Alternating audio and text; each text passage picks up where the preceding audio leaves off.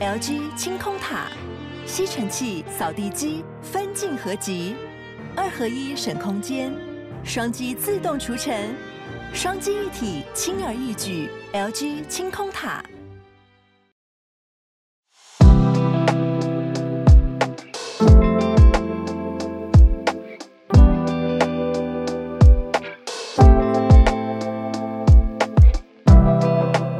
欢迎大家来到八月三十号星期二的全球串联早安新闻。时间过得真的好快好快，八月底了，马上迎来九月的时间。谢谢大家。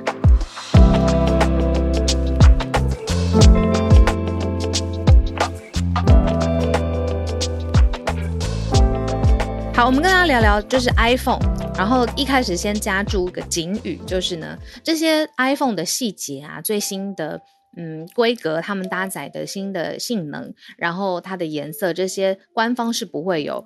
正式的消息证实的。顶多呢，我们知道最新发表会或者是啊、发布会的啊、时间点啊、或者是一些官方的色系。但是呢，我还是很忍不住想要跟大家互动一下，聊一聊最新的 iPhone 十四细节呢要曝光了，时间呢会是在台湾时间九月八号的时间来举办。iPhone 的秋季发表会，那会有全新的 iPhone 十四四款，大概是六点一寸 iPhone 十四，六点七寸是 iPhone 十四的 Max，六点一寸的 iPhone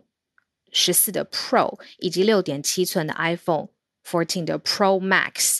这个呢是说。呃，今年是史上幅度最大的升级版本。他说呢，这一次会是史上最大幅度升级，但是不是每一次就是 iPhone 的发表会都会这么说嘛？这是史上最大的呃不一样啊！你的什么速度啊、镜头啊、性能啊表现都会最好最好。每一年我都有这个印象。那今年会是在九月八号举办秋季的发表会，特别是什么呢？一直传出说就是 iPhone 现在的刘海会不见了，那它会搭载的是一个新的功能，叫做 Light Folded Projector，它是一个叫做光折叠投影仪，也就是现在这个我们看到 iPhone 刘海的这个地方，它上面呢会改成一个像椭圆形跟一个圆形，像惊叹号的形状，但这个部分会变得非常非常小，也就是说它的荧幕整个面积会变得史上就是最大最漂亮这样子。这个是我们掌握到没有经过官方证实，但是媒体已经呃重复报道的消息。那这个专利很特别，是用石英玻璃材质打造的。那就是让红外线的光，它发射器还有相机的镜头模组有很多的灵活，所以呢可以缩减就是感光元件的比例，所以它不会在镜头上呃整个镜面上面看起来这么大。那如果女生特别在意 iPhone 的新的颜色的话呢，现在大家应该可以看到，就 iPhone 十四会有一款呃新的颜色，模型机曝光发现有个深蓝色。微博上面是有说，现在有金色、银色、石墨色，但是现在被看到最多、讨论最多的机型呢是深紫色跟深蓝色。那深蓝色好像是第一次曝光。嗯，这两年呢都一直有，就是传出说苹果还会传出一个粉色的 iPhone。我印象特别特别深刻，因为好像是 iPhone 七还是 iPhone。六吗？六还七？七或八？反正就是那几代的时候，我是第一次转播呃苹果的发表会。然后那时候我还在电视台服务，我们是临时深夜加开棚。然后那个时候对于女生来讲，就是在看呃它的呃选择颜色很重要嘛。我那时候就问很多来宾说，觉得现场的分析来宾都是都是都是专业的三 C 达人等等的，连他们都对粉色的嗯、的的新的。气气息，这种青春的气息感到很兴奋。那这次又来到 iPhone 十四，那推出的时间又比过去的呃还要早。主要的原因是因为现在全球的智慧型手机已经进入了衰退潮了，所以来一开始跟大家一起来互动一下，让大家醒醒脑。这一次 iPhone 十四，你觉得是你现在适合换手机的？可不可以举个手，让我们知道一下？现在房间呢，一千六百多个人，你觉得可以换手机的？然后很期待这次 iPhone 的，可不可以举手让我们看一下这个比例？大概是跟那一开始稍微互动一下下，不要担心，现在没有要拉大家上来。嗯、，OK，现场跑的速度没有很快哦。嗯，待会来跟大家公布一下 iPhone 十四。我自己现在在用的是 iPhone Ten，已经说是四年之前的新手机了。OK，好，现在房间一千六百多个人，然后嗯，大约有一百三十多个人举手，是这一次要换手机的比例。那我知道我们的客群啊、我们听众朋友其实是嗯，谢谢大家还把手慢慢。放下来，Thank you。那个我这边可以控制，如果没有时间或者在通勤没有办法举手的话，或没有办法收回举手没有关系。我刚说了一半，我知道我们的听众朋友是特别喜欢新的东西、新的科技，可能对于特别的新的产品也很 adaptive。那大家可以推一个比例，现在房间一千六、一千七，然后刚才是大概一百二十个人举手，那是不是真的有印证说，嗯，对于智慧型手机的？呃，销售潮或者是热感，或者是那种热情都降低了呢？我可以打包票的说，每一年都有这样子的分析，每一年就像是发表会之前会说，这是史上改变幅度最大，什么什么什么，最大是最豪华，每一年都有这样子的预测。但是不得不说，就是它还是一个非常标志性的，嗯，撼动大家生活的科技产品。好，那今天这是我们跟大家选择的第一题，跟大家一起聊一聊跟 iPhone 有关的消息。OK，我现在把举手 turn off，然后大家等到串联的时间，我们再把它打开。今天我们选择了四题，嗯，跟大家一起聊一聊新闻哦。今天的四题的题目呢，我们一开始来到印度。印度一开始呢，我们讲说印度之前其实跟中方的关系，嗯，有一些些。紧张，有一些是要拿捏的地方。中印其实，在经贸上面的合作非常的紧密，但是呢，嗯，在讲到说印太战略的时候，印度又是一个态度相对暧昧的，嗯，国家。它到底是支持中方，还是靠拢美方？在很多具体的事件上面，嗯，好像印度暧昧之外，绑手绑脚，不敢表态。今天第一题是我们看到印度政府的态度有所转变了。他进在一篇官方的呃社论评析上面提到，北京让台海的。局势军事化，那这件事情是负面的意思，就是印度它当然崛起的大国，希望区域和平稳定。他批评这件事情，批评北京的做法，这个破坏区域稳定。我们待会可以来看一下。呃，第二题呢，跟大家一起聊聊，现在电池潮就是造 EV 电动车 in general，不只是特斯拉，是世界大厂呢，包括了 Panasonic、LG，嗯，这些厂都在布局，就是电池的。厂的制造，它的产能，然后会拼得更多，然后砸入更多的研发以及制造的经费。第三题呢，跟大家聊一聊，现在呢，美国出现了一个无声的辞职潮。哦，美国人爱工作这件事情，在相对来说，欧洲人会觉得哦，非常不可思议，可以嗯。知道他们遇见阿里巴巴的人这样子，这一个玩笑。呃，欧洲的人在看欧洲文化，在看美国文化的时候，会觉得太拼了，然后随时随地工作至上，工作带来资本主义当中的金钱的报酬，然后会激发更多的购买物欲，所以又回头来必须要更多的工作。但是这样子的美国的工作文化，嗯、现在发现有一个无声辞职潮，我们来待会来看一下它到底什么东西，以及最后一个。英国，英国现在哦，慢慢今年来到了冬天的时间，现在有一个提前的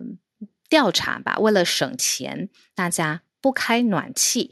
不开暖气有办法过冬吗？那在野党就批评说，这是一个什么样的国家？英国它如果作为先进政府、先进国家，结果让大家省钱不开暖气要受冻。好，我们待会来慢慢来看。今天第一题开始，我们从英国哦。不是英国曾经被英国殖民的。我们讲印度，印度驻斯里兰卡的一位高级的政府专员啊、他特别在呃跟一位中国大使比战的时候，在主流媒体的呃发表上面说，其实啊，就是呃，对于现在台海的情势紧张，北京呢是特别特别需要。呃，受到关注的，因为北京是让台海情势紧张的非常重要的关键。那他就是用军事化，呃，militarize 这件这个字眼。那过去大家有说，其实印度政府对台湾议题的发言都是非常小心谨慎的，因为他不想要呃惹恼或者是踩到中方的底线。但这一次却在嗯。就是公开的社群呃媒体上，还不是社群啊，就是主流的媒体上面，特别的是啊、印度的高级专属呃专员署他发表的意见，嗯，他说呢，其实啊，呃，过去他他在做一个譬喻啦，就是说过去呃，如果有蛮横蛮横的蛮横的呃侵入的行为，那都很像是中方的行为。在过去在谈论一段历史的时候，他就直接把这个过去中方的诉塑，然后怎么说塑形，就是独来独往的，就是只有我自己的这样做法，然后作为一个譬喻。然后呢，嗯、他又在呃《印度时报》，呃，他的英文是《Times of India》，他说呢，这个这次啊，又把这个过去。塑形，这一直是这个文字上面很很常用的字，但就是独来独往的、很霸气的，只在意自己的中方的军事的这个行为，跟台海的军事化这两件事情做了一个连接。那其实印度的这个社群跟其他的讨论，就是说印度的政府的行政部门啊，第一次这样子形容台海的局势，代表着印度对于中国的发言语气是有一个重要的转变的。那就说，这跟过去其实有很大的出入，代表说他不再担心激怒北京，语带保留，而是直接批评中国把台湾的呃台湾议题、台海之间的台湾海峡的事情军事化。那甚至是社论还有在分析，就是说现在是印度在台湾议题上面做更大胆表态的时候。那原因呢，是因为他说现在中国是。你很好战好斗，你看整个外交的呃发言人团，然后他们每次在外交辞令上面的措辞，尤其是佩洛西是呃访台之后以来所有的呃沟通，他们都认为说，在台湾议题上面，对于印度政府来说，如果没有相对的强硬的清呃清楚的表态，那其实并不符合印度的利益。嗯，所以呢，今天我们选择第一题哦，就还是跟台湾有关，然后也是外交相关的。的的拿捏，可是我们看到的是印度。那在你的经济合作上面，跟外交的表态上面，怎么做互相的权衡拿捏？这个就是专业外交官的，嗯，在评估整体的国际局势的时候需要做到的一件事情。好，那刚才我们讲完了印度之后呢，我们继续来跟大家聊一聊。嗯，华尔街呢，日文版的报道就是说，Panasonic 这是一个大厂，我们待会听到很多呃企业大厂的名字。Panasonic 会在美国的 Kansas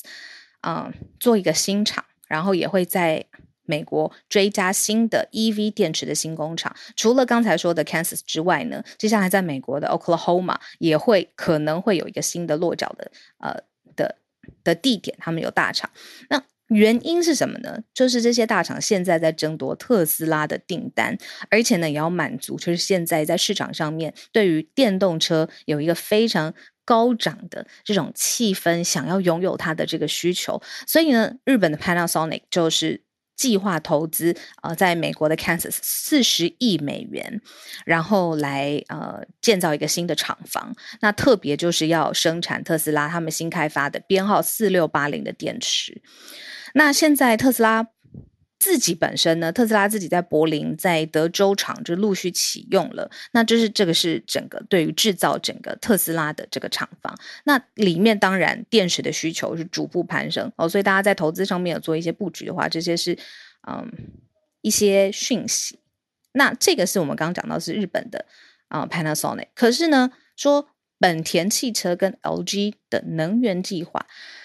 其实呢，也是大厂，是在俄亥俄州投资，也是数十亿美元，然后也要专门制造就是电电动车的汽车电池工厂。那其实这也是一个新的嗯工作吧，就是说电动车汽车制造商跟电池的供应商一起来分摊前期的成本。那前期的成本。呃，这个 hurdle 没有这么大了之后，他们一起扩大产能的合作就非常非常可能。好，那就是 LG 新能源它的全名啊、这两间都是上市公司，嗯，LG Energy Solution 跟本田汽车就是 Honda Motor，他们呢会在俄亥俄州投资新的电动汽车电池工厂，那最快二零二五年批量的生产。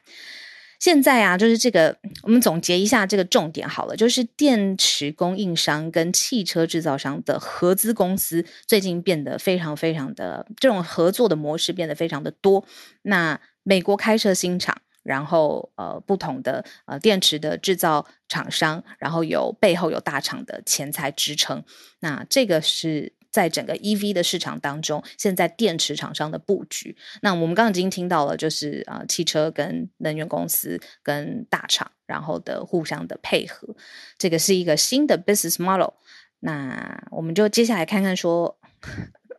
每一年的 EV 的这个成长，我自己这边看到的数据是非常非常惊人的嘛。那但是因为今天我叫 Ivan，人在这，我这边不造次。好，这个是嗯日本大厂投资呃特斯拉的电池，然后还有其他呃无论是因为 EV 的市场很大，也有不同的品牌，但是合资做呃制造以及电池，现在是一个新的商业模式。继续下一题。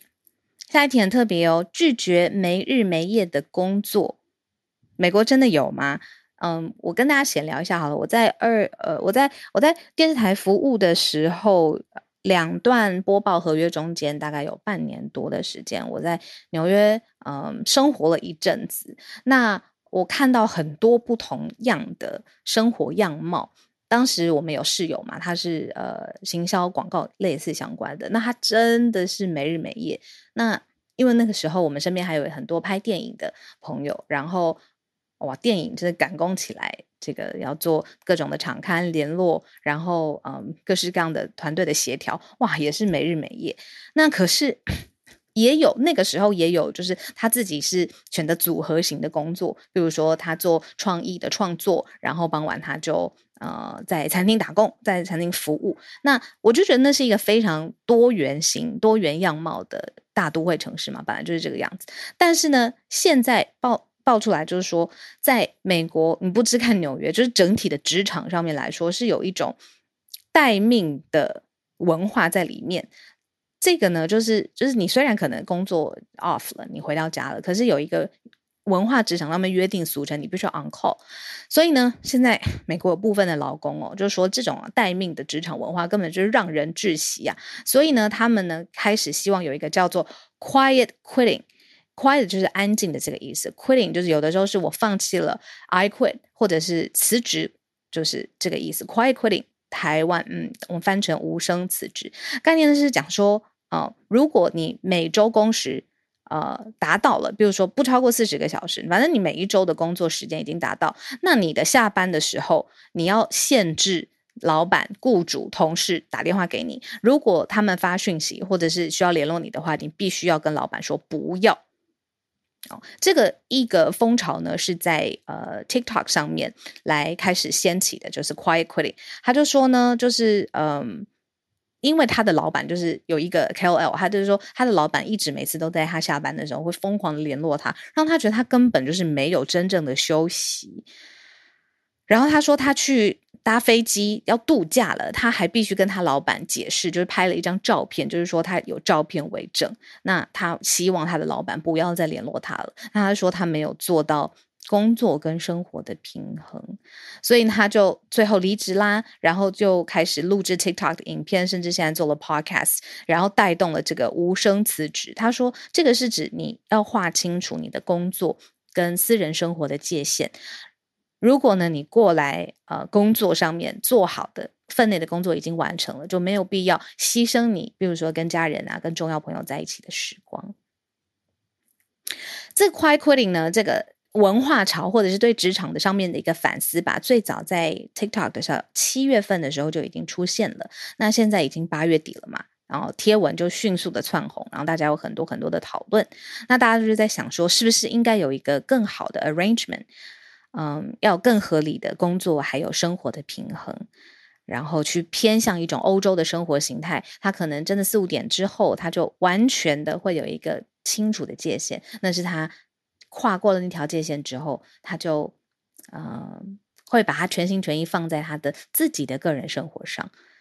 延伸出来的争议还有很多啦，就是说这个，嗯，就是说你下班之后你处理事情，那到底劳工的权益应该怎么样去啊、处置去思考？然后或者是你所谓的平衡，对于雇主来说，他是不是一开始在找这样子的人才的时候，这个工作性质是可以允许的？那当然。职场上面的文化，每一个位置上都有它非常啊、难的难处，不论是任何的 ranking 职位，你的职务内容啊、最高的管理阶层也都是，所以才会有这么丰富的讨论的能量，然后在里面一直找到一个最适切、最佳解。我还看到这个有朋友补充，就是说哦，在之前啦，就是 Huffington Post 是哇，好好多年以前的，嗯，一个非常潮流的、新型的媒体，创办人是一个女生，叫做呃 Arianna Huffington，所以她才叫《哈芬顿邮报》这样子。她就说这个呃，她是批评这种无声辞职，就是 quiet mode。她是说你无声辞职，你如果不积极、不努力、不上进的话，你下一步就是。被人生给辞掉的这个感觉，这样哦，所以每个人其实对于这个职场上面的文化跟想法其实是不同的。不过呢，现在美国的职场旋风就是拒绝没日没夜的待命，然后还要随时下班之后处理老板。好，对，大家也可以聊聊，就是你的工作上面，到底你的老板会不会？嗯，希望你会要求你下班之后 on call，如果他有新的事情要处理，你有没有义务？那这样给你的感觉是什么？然后可能每个人对于就是讯息来的时候的处理的反应速度也不一样，可以多跟我们在聊天室分享，我很好奇。All right 啊、最后一题我们讲到英国，马上迎来秋天嘛，秋天是嗯一个非常非常舒服的季节，也是一年四季当中我。最喜欢的，它在嗯变化，然后呃天气夏天天气很热，我非常的怕热，然后冬天我也非常的怕冷，可是秋天就是介于嗯温和的介于两者之间。好，但是秋天过完之后呢，就是迎来残酷冷冽的冬天了。如果在纬度比较高的国家，冬天是必须要开暖气的，因为这样子才有办法好好的日常生活。对，然后那个下雪啊，零下的那种体感温度，真的不是闹着玩的。嗯，就不说英国好了，很多很多的城市，我们到不同城市旅游的时候，去体验那种呃极冷寒冻的样貌的时候，也都是其实需要开暖气才有办法度过。可是，在英国，我们还觉觉得，诶，这是一个比较嗯，相对来说会很照顾呃国民的。呃，基础设施啊，建设都相对比较成熟的国家，现在呢，竟然有四分之一的成年人表示说，今年不打不打算开暖气了。其实原因就是因为他们认为说，这个时间会呃开暖气的时间很长，这样子会增加他们的开销，而且如果他们要支付这些开销的话呢，甚至还说就是要考虑贷款。那这样子的这个数字一公布之后，就被。呃，在野党就是执执政党的相反，就在野党批评说，这根本是一个国家级的丑闻呐、就是说，其实你要让你的人民感觉到温暖，在冬天的时候，你依然可以维持正常生活，这应该是一个 minimum requirement，right？它是一个低低低水准的呃强低强度的要求。可是呢，竟然有四分之一的成年人，他们说，呃，他们害怕这个钱很高。好，要到底有多高呢？嗯、能源的价格上面的上限其实是主管机关有不断的一直在提升的，然后他们也把这个呃电力的开销还有能源的这个开销不断往上往上提，然后希望可以来减轻英国国民的负担，但是现在很明显这件事情没有发生，那他们就认为说这个是国家的丑闻，家长呢如果要在喂饱孩子跟开暖气当中做选择，代表这个国家不是真正的进步，不应该就是这个样子。好，这个是我们 为大家整理的最后一题。英国四分之一成年人今年冬天他们表态没有办法开暖气啦，太穷了。然后这件事情 在民生、在基础设施、在能源价格上面做出了一些反应。好啦，今天我们的四题呢，我们一开始先从啊、印度的嗯、转向。啊、呃，在社呃社区社论上面的上面的讨论，特别提到了台海议题，然后矛头指向了北京，不再畏首畏尾的不敢针对台海议题发声。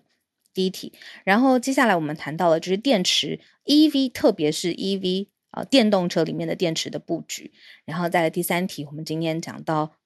无声辞职的旋风是在美国职场以及社群平台上面刮起的。那当然有不同的声浪，以及最后一题，英国四分之一的成年人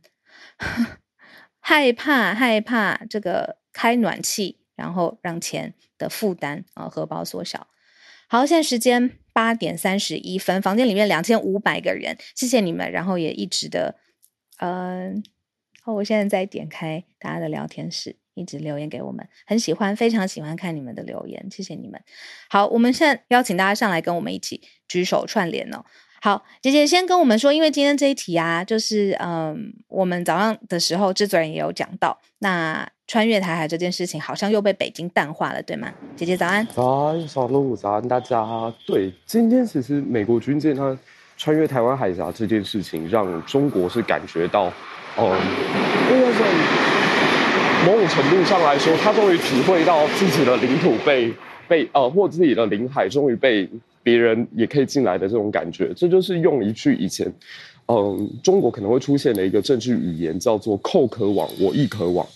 那现在美国有一点是以其人之道还治其人之身的这种感受。那为什么会有这样的一个新闻出来？是因为美国海军他表表示说，在过去这一天呢，有两艘美国军舰是穿越了台湾海峡。那整个脉络，我们可以说说是从 Nancy Pelosi 他来访台湾之后，整个美中之间的局势变得非常的紧张。那美国方面，他第一次采取一个比较正面的回击，可这个正面的回击，难道是啊独独自单呃发生的这种偶发事件吗？其实不是。我们可以看到说，在过去这两三个礼拜里面，小马可是他曾经有做过一个表达，就是呃菲律宾的新总统。他说：“他当然乐见美中之间的关系是越来越好的，没有人希望发生冲突，包括我们台湾也一样。可是，如果美中之间真的爆发冲突的时候，菲律宾会站在美国的立场。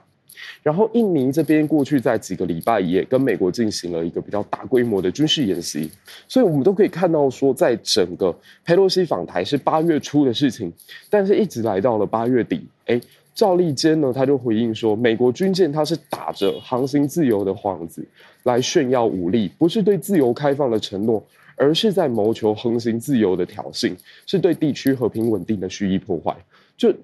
过去日本他们提出来的印太战略，安倍晋三所主张的这个想法，嗯、是认为越开放的南海、越开放的台海、越开放的东海，可以让所谓的自由民主以及经济交流变得更加频繁。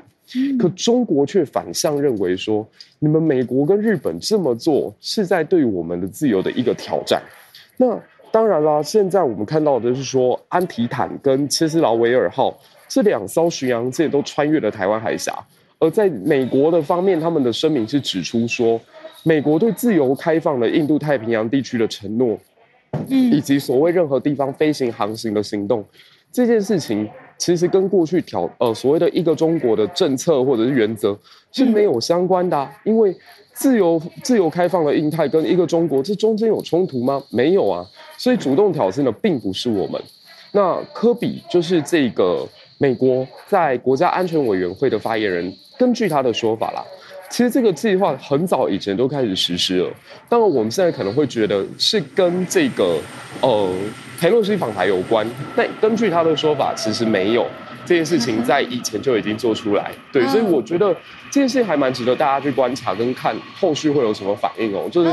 美中这两个大人，他们有时候争执起来或吵起架来，其实也蛮像小孩。然后回应刚刚最后那个英国人不用呃暖气这件事情。可能还是跟乌克兰战争有关啦，因为天然气还是掌握在俄罗斯的手上。如果说英国可以降低对自呃这个天然气的使用的话，是不是变相也不会被俄罗斯掐着脖子？就俄罗斯阿普丁他可以跟大家说：“你们要不要吹暖气啊？要吼好，那现在。”必须要给我一个比较缓和的局面。那英国从 Boris Johnson 开始的态度就很强硬，我想这一点可能也是呼应了他们在俄乌战争当中一个比较坚定的立场。对，这是我的观察。嗯，谢谢，谢谢姐姐。哦，我们观察到每次姐姐，嗯，在跟我们分享的时候，都是一种沉浸式的分享。抱歉。然后啊。没有没有没有，像我之前我就会觉得说，这个背景的声音我会很担心，就是因为我会想要专心听到姐姐的声音嘛，还有里面会有一些资讯，那我就会担心说，这样子背景的声音，不知道大家看房间两千七百多个人会不会听起来，嗯，是有嗯别的感觉，比如说听不清楚啊，或吵杂什么的。我后来发现有一个非常特别的事情是，其实有一呃一部分的人，甚至不是少数的人，是非常非常喜欢这种。陪伴的自然的真实背景音，背景的音乐，想知道去哪里了，是不是在火车站？这个背景的 life 听到走心，通勤声音一起串联，非常有趣。然后背景声音好嗨，就是我觉得有一部分的人他在听觉上面他喜欢有丰富的临场感，那有一部分的人我当然也必须我理解你们的需求，希望专心的听着资讯的时候没有任何其他的干扰。那 Sorry，这有点离题，因为今天姐姐上来讲的是嗯，就是穿越台海的大题，但是我只是很很很好奇，也觉得很有趣的事情是，嗯，就算在听声音，有些人需要很干净纯粹的。嗯，声音本身，有些人他需要很很包覆的、很很很完整的、很立体的真实的声音，就像是姐姐每次在通勤的时候，嗯，跟我们在一起的样子。所以，姐姐，你现在人到底在哪里？你在火车站吗？在在？我今天搭在在火车上没有错。大家猜对了。对呀，我有的时候也会有一点，嗯，希望听到大家真正的，而不是。嗯，就是你知道为了要声音干净，压力很大，就是放轻松，跟我们一起串联。好，今天姐姐讲的台海的这件事情啊，其实从昨天开始就是，嗯，已经陆陆续续讲了很久了啦。说呃，美舰穿越台海，嗯、白宫说这是直接早就计划好的。然后呢，嗯，中方当然反应很大嘛。然后美机对攻击一比八现身海峡中线，嗯，解放军全程戒备，但是没有干扰，嗯。那这件事情，嗯，在国际上面会用的一个字就是 downplay，就是北京的反应，就是是呃把这个警戒度降级，然后在呃美舰穿越的时候没有干扰这件事情，嗯，淡化呃整件穿越台海的事，然后北京的说法是对中国没有实际的威胁。那姐姐是说美中两个对峙的时候，有的时候会爆冲，有的时候呢，他也知所进退，值得好好观察。好，今天我很开心，那个要聊聊双豆工作室邀请上来讲的是维也纳吗？嗨，早安，大家好，可以，嗨，你好，早安，你好，小鹿早安，大家早安。然后呼应一下刚刚也是一样，英国人不开暖气，然后你说你说，对，奥地利最近家用能源涨了四倍，大家都苦不堪言。然后上个月七月大热天。嗯我自己看到家具行的柴烧壁炉、烧柴的壁炉广告大促销，奥地人就提前部署，夏天就要装壁炉，天然气涨价就决定改烧柴这样子。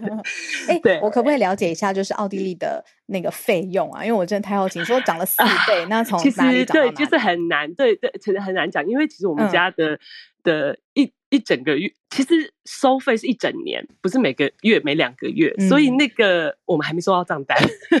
但你感觉会更，你知道会更贵了，对吧？会更贵，没有大家，因为他要呃，奥地利要涨价，要能源公司要提前就用账单跟你讲，嗯，跟你讲。涨价的消息，我可以大概知道那个 range 吗？嗯，平均下来，我可能要查一查，再跟对对对对，要把战端翻出来。太好奇了，对，然后就回来分享一下奥地利的开学的消息。好，奥地利从今天今年的夏天开始，已经开放确诊者可以戴口罩直接外出上班采买，就不用隔离喽。然后，呃，全国仅针对高风险地区还保持着严格的口罩规定。那一般生活，除了首都维也纳，呃，这个单一单一城市仍然维持公共交通工具上戴口罩。那整个奥地利算是完全恢复疫情前的样貌，暂时。嗯，那、呃、本周台湾开学，那下个礼拜就换到奥地利维也纳开学。嗯，昨天教育部长 Martin Palaschinke 昨天。发布了开学防疫措施记者会，那有几则重磅消息。嗯嗯、第一个就是允许 COVID 测试阳性但没有任何症状的教师带着 FFP2，也就是台湾的 N95 口罩来学校教课。嗯、第二点，学校应该允许无症状的确诊学生带着 FFP2 口罩参参加常规的课程。这个规定适用于中学十一岁以上的学生。教育部规定，呃，小学生排除在外。呃，小学生如果确诊的话，还需要停课。对，哎，请问有还有听到吗？哦，很清楚，我一直在听。啊、小学生要停课。嗯，对。然后马丁部长表示，确诊师生可以到校的理由是，学校它不是一个单独的呃区域，没有理由把学校跟一般生活的领域差别对待。嗯，所以这是。这是确诊师生可以到校的理由。嗯、第三点特别的做法，学校可以调，还需要调整确诊学生必须要自己的休息室、下课休息室，让确诊的学生可以在那边摘下口罩。呃呃，学校也可以自主决定开学的时间课，可呃是否进行测试或者戴口罩。但是这些测试只能实施两周，而且需要报部批准。然后最后，教育部长强调最重要的是，学校必须要保持开放，不可以全面停课。哦、那理解，呃，全但是各个联邦州可能不一定理会中央的中央的规定，可能还是有一部分的地方坚持走自己的路。那维也、嗯嗯嗯、那维也纳现在维持公共交通口罩令嘛，那自己就规定了，确诊老师不可以到学校。嗯，教课，然后目前不强制进行 PCR 检测，但是如果变种病毒出现，就会导入测试计划。嗯，对，那这是现阶段的，就是开学的防疫措施。然后，对，然后要，结果呃，浩伟已经在飞机上，然后我也想跟听友听友分享，对，嗯，近期如果要到欧洲旅游，如果买转机机票或者是联航机票。千万要做好大 delay 转机接不上，嗯、或者是班机大迟到，要在机场耗一整天。对，因为、嗯、对，因为其实从呃之前四月复活节假期开始，然后我们陆续都听到欧洲朋友的度假灾情，嗯，机场流失的人力其实没有补足，然后工作人员确诊就不能进入轮班，那现场报道会报道很久，安检也等很久，那都是家常便饭。那以前国内线都会说什么？国内先提前两小时，国际线提前三小时。对，但是这一次缺工又遇到报复性出游，欧美旅客整个安全时间就变成非常长，变成说安全时间就会变成有人甚至说拉到五小时都差不多。嗯嗯。那我自己是八月到了一趟西班牙，坐了四趟联航，只其中只有一班早班机是准时的，最后一班回维也纳甚至大迟到，然后等到晚上十一点到维也纳就看到。一堆后面下一班维也纳的丧尸旅客就苦着一张脸，还在这班，对，就继续等我们这班还要再回，他们已经大概 delay 六小时了。丧尸等，对，丧尸等，然后贴切，嗯，然后亲人这几天也到土耳其航空转机，在伊斯坦堡，嗯，第一班机迟了四个小时，就被迫伊斯坦堡一日游了，这样子，懂懂懂。然后奥地利航空之前有看到陆续看报道，汉莎航空的主管就预测欧洲机场的混乱情形可能要到。秋季才能恢复比较正常，嗯、但是如果这样的正常，当亚洲旅客开始加入战局之后，不知道又会不会再陷入混乱？这样子，哦、那这是我的维也纳消息分享，这样子。哎，谢谢，谢谢你。嗯、大家如果想要关注的话呢，呃，可以搜寻双豆工作室的维也纳生活啊。我非常非常喜欢你每次上来，因为维也纳对我来讲有特殊、非常非常特殊的意义，是我第一个第一次一个人在欧洲旅游的时候。第一个人选择的第一个地方，呃，维也纳跟布达佩斯，那个时候是对我来说是我第一次一个人的探险这样子。那今天双豆工作室分享的两则，我我可以理解，就是第一个是特别针对受教权的拿捏，因为开学谁可以去上课，谁可以教课这件事情，就是除了防疫上面有意义之外，也有教育上面的意义，不双拖累进度。然后第二则根本就是非常有感，有任何在飞机机场，呃。被 delay 折磨过的人，一定可以想象到，你就是嗯、怎么样站都不舒服，你要等，然后呃，同一间店已经逛了十五次，然后他的飞机还是没有到。那所以特别提醒大家，规划旅游行程的时候，欧洲机场的这个变动因素，我们考量进去。好，庆奇老师，我现在立刻 follow 庆奇老师的 Clubhouse。I'm so sorry，老师早安，今天要跟我们分享的是什么样的消息？我要讲的是加拿大的现在正在发生的一个蛮大的新闻，可是好像很少人有注意到了，就是我们的副总理叫做 Deputy Prime Minister，嗯，他是嗯 Christy Freeland，他的大概是呃五五米啊五一百六十左右公分的身材，嗯，个子蛮娇小的，然后嗯过去这个周末在亚。啊，亚伯特省的时候，他是跟三个幕僚、幕僚，然后也都是跟他差不多身材的女生，嗯，在要进去一个电梯的时候，被一个大概有一百九十公分高的、很高大的一个男士，嗯，直接上前，然后就跟他说 “Christy”，他就直接这样讲，他叫他的名字，嗯、对，他就直接叫他的 first name，然后，然后他那个时候就说 “Hi”。然后很很友善的跟这个一百九十多公分的人打招呼，嗯、回复他，对不对？对，结果他马上接着就是 F 叉 B 叉这样子。直接对他骂，对、嗯、对，言语攻击，而且非常的凶。嗯、然后同时，他有一个，嗯，也是大概有一百七十几公分高，蛮高大的一个女生，拿着手机在拍整个过程。嗯，那之后他们拍他的友人是不是？他的就是一。对这个高大男生的朋友，嗯，然后他们就离开了以后就上船，那这整个事件引发了很多加拿大人的讨论，就是说，嗯、呃，我们对官员的的互动或是对官员的保护是不是不够啊？等等的，嗯。嗯小土豆因为就我们的总理，因为这个事件之后，他们重新在审查官员的保护机制呢，嗯、就他也取消了两个，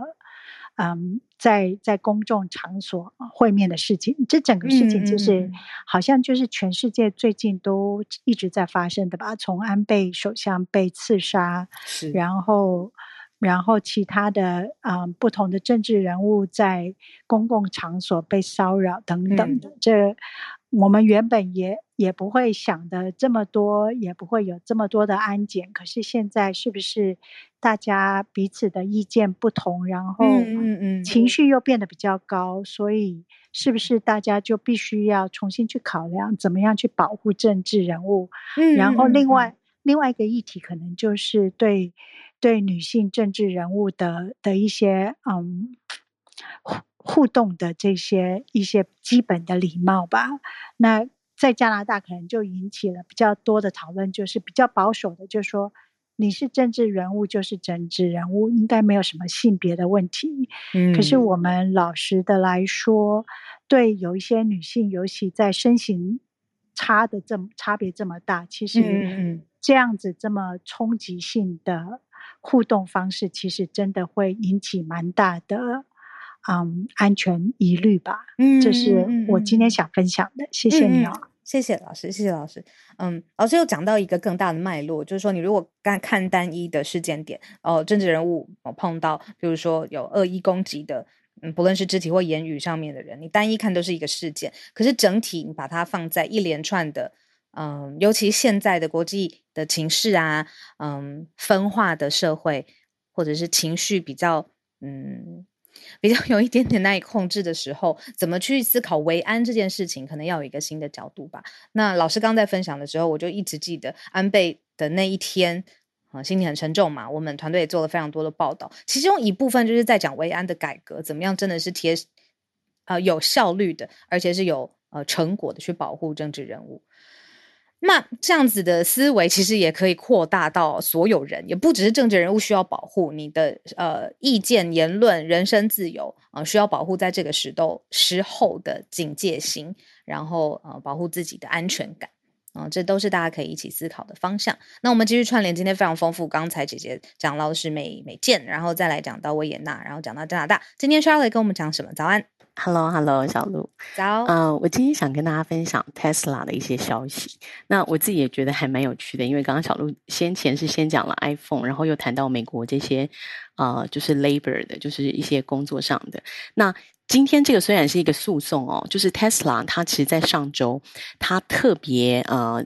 他告了这个路易西安那的这个所有的 dealer car dealer 的 association。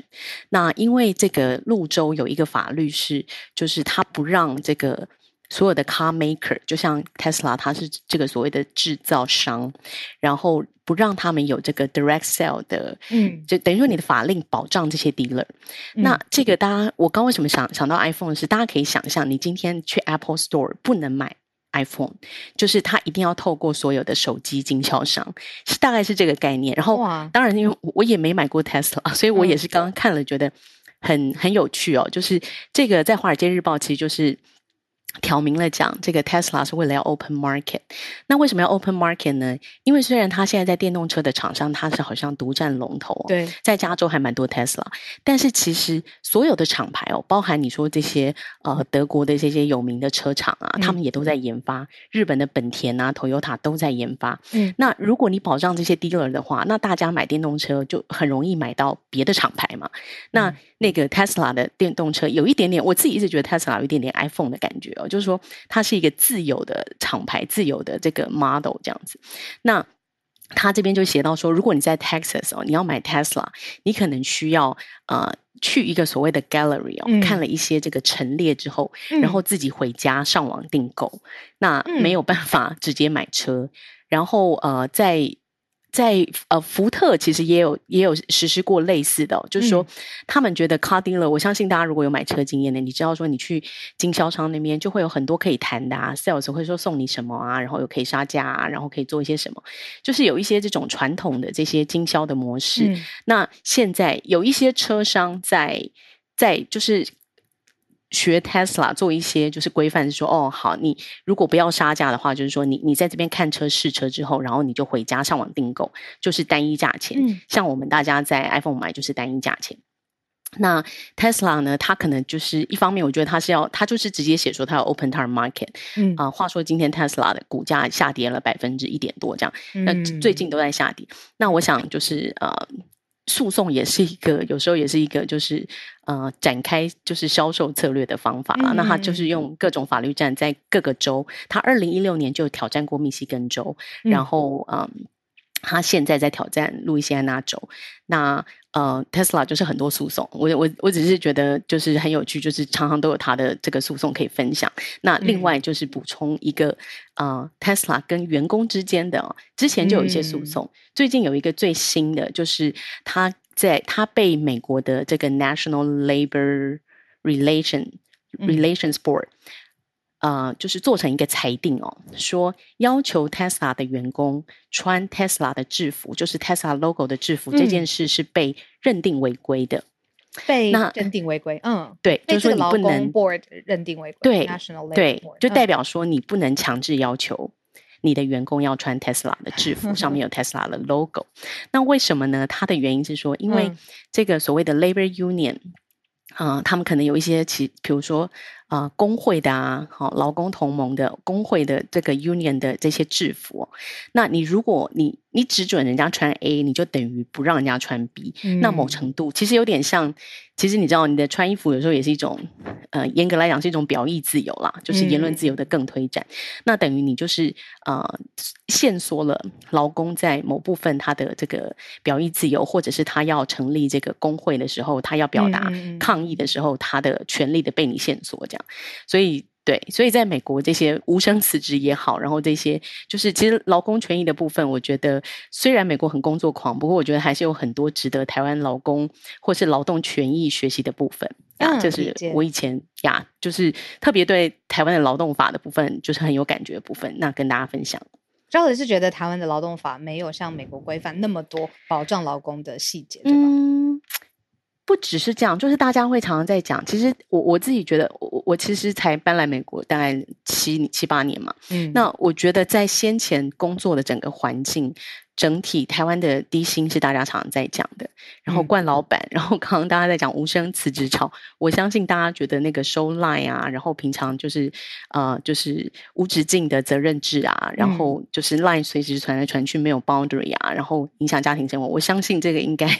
所有人都非常有感觉。对对，嗯、那我不敢说法律可以做一切的事啦，可是就是说呃，然后工会也好，这这些都是其实相对很多权益都是台湾很弱的。嗯，那。我真的觉得台湾要走进，就是已经走向 frontier 的这个这个先进国家之列，在这方面要有一些进步。理解，嗯，劳工的意识啊，然后在法律的层次上面也做保护。OK，呃，不能穿公司的 logo 的衣服这件事情也被裁定违法，这我觉得很有趣，可能也跟嗯。就是他对于自由，就劳工可以自己选择自己要穿什么的这个呃界限是很敏感，他不希望有任何强迫呃强制的，应该是说不能规定穿制服啦，不是不能穿制服，啊、是对不能规定穿制服，对对对，没错。好，谢谢 Charlotte。那时间八点五十七分，现在房间三点三千一百多个人朋友，嗯，最后连线，今天邀请最后一位。啊，已经不知道今天身份是什么了。不过要跟我们讲的是乌俄战争。嗨、嗯、Hello 小鹿，Hello 大家好，我是一本正经的朱小汉。好、嗯，这个我把头像换成了地图，所以比较就是给大家也比较直观。那嗯，看到现在就是乌克兰国防部还有政府的高级幕僚人员都已经表示，南部的这个大反攻已经正式的开始。那现在反攻已经大概整整过去了十八个小时左右，乌克兰现在已经在南部突破了俄军的多条防线。那乌克兰这一次优先攻击的目标就是赫尔松啊，大家看，就是我在头像上标注红点的这个地方。那它其实是是一个战略要地啊，它是在第聂伯河的出海口。那只要乌克兰收复。这里的话，就能把整个克里米亚纳入到自己的火力覆盖范围。那这一次乌克兰也表示啊，这次进攻的目标就是要收复包括克里米亚在内的全部被呃俄罗斯夺去的南部的领土。那美国国防部的官员也表示，目前乌克兰的进攻只算是叫 staging，就是军事术语里是啊，指的是大规模进攻之前进行的试探啊。但是乌克兰方面是动用了非常多的这个人员还有武装啊，对俄军的这个防线也造成。了很大的破坏。那现在根据 CNN 还有乌克兰媒体的一些汇总，那现在在赫尔松的多条战线上已经被乌军突破了多条缺口啊，而且现在俄军已经在整个赫赫尔松地区发布了撤退的命令啊，所以看来是已经是守不住这里了。那乌俄战争现在已经进入到第啊，就是进入到第七个月了。那现在战战争的这个优势的天平也逐渐向乌克兰的一方倾斜，尤其现在美国已经陆续提。供了海马斯火箭弹以及这个防空系统，乌克兰现在已经依靠美国的防空系系统建立起了一条这个防卫对方飞弹的屏障。呃，所以但是这场战争就是南部看来应该很快就会以乌克兰的胜利而告终，嗯、但是预计东部战场可能还要持续很长一段时间。嗯，嗯，嗯，就是这样。谢谢，谢谢一本正经的朱小汉。乌克兰开战以来的最大规模。嗯，然后还把地图上面帮我们标注了一下，大家如果往下刷新，可以看得到现在朱小汉的这个显示的这个大头照。好，时间八点五十九分，谢谢今天大家所有朋友跟我们串联，从一开始姐姐讲到，嗯，中方跟美方之间在穿越台海之间的呃处理，然后豆妈，嗯、双豆工作室的维也纳生活跟我们讲现在维也纳的防疫，尤其在教育上面，还有机场的状况。呃，沙人信体老师刚才在聊天室把发言又整理了几个讨论的主轴，呃，就是嗯、例如说，你当然有言论自由表达的权利。可是你又要追求政治上面的正确的时候，价值观上面怎么做选择？然后再来就是 Charlotte，嗯，我可以感觉得到，就是说希望台湾在往前进步，要做国际级的，嗯，成熟的国家的时候，各方面都照顾到，尤其是劳工的意识与权利。那特别讲的是，我自己听到的是特斯拉很聪明，把诉讼当成是一个工具吧，嗯，它有诉讼有讨论度，它就有热潮，然后是一个，嗯。我不能说聪明的操作，但是有的时候是企业会用的一个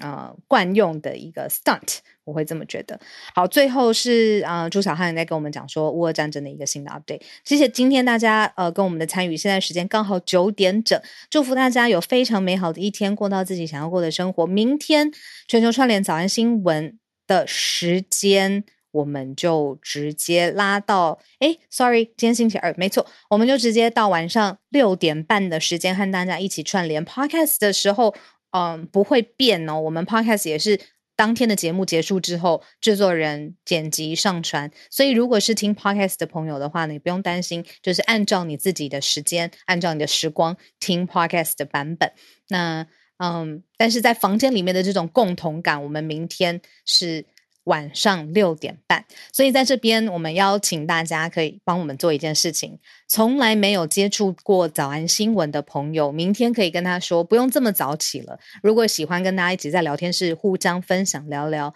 然后也希望嗯有这种线上即时说话的分享的观点，会非常欢迎在下班时间，你可能还在路上，可能已经到家，需要休息一下，需要稍微放放松的时候。嗯，来听听我们明天晚上版的全球串联早安新闻。当然，原因是因为现在我的好搭档他人不在台湾，我们要配合一些新的工作时间。但他有更重要的，对我们来说更重要的策略的测试。我们希望把战线拉到晚上去，嗯，扩大我们的客群。那如果这些人进来，节目做的不好听，大家走了，那就是我们的问题。但如果没有这样子试，我觉得我会永远错过了。嗯，在晚上可能还有一些心思想要来，诶，知道今天时事发生什么事情的这一群人。那我们希望，嗯，我也跟团队一直在讨论，就是说明天拉到晚上九点半之哦六点半，sorry 之后，数据上面的表现我们会非常非常的紧密的 monitor，嗯，房间啊 podcast 的数据的表现。最后最后谢谢，嗯，在房间里面一开始早安新闻很慌乱的时候就支持我们的人，我昨天才在跟我朋友讲说早安新闻。开过，从早上一路播到下午一两点，我就在那边已经非常 grumpy，跟浩尔说，我真的没有办法再继续，我要走了的时候，然后到现在，感谢有你们。最后收播的时间，我来看看，希望大家顺顺利利、舒舒服服，然后我们明天晚上六点半的时间串联。谢谢大家今天来听节目。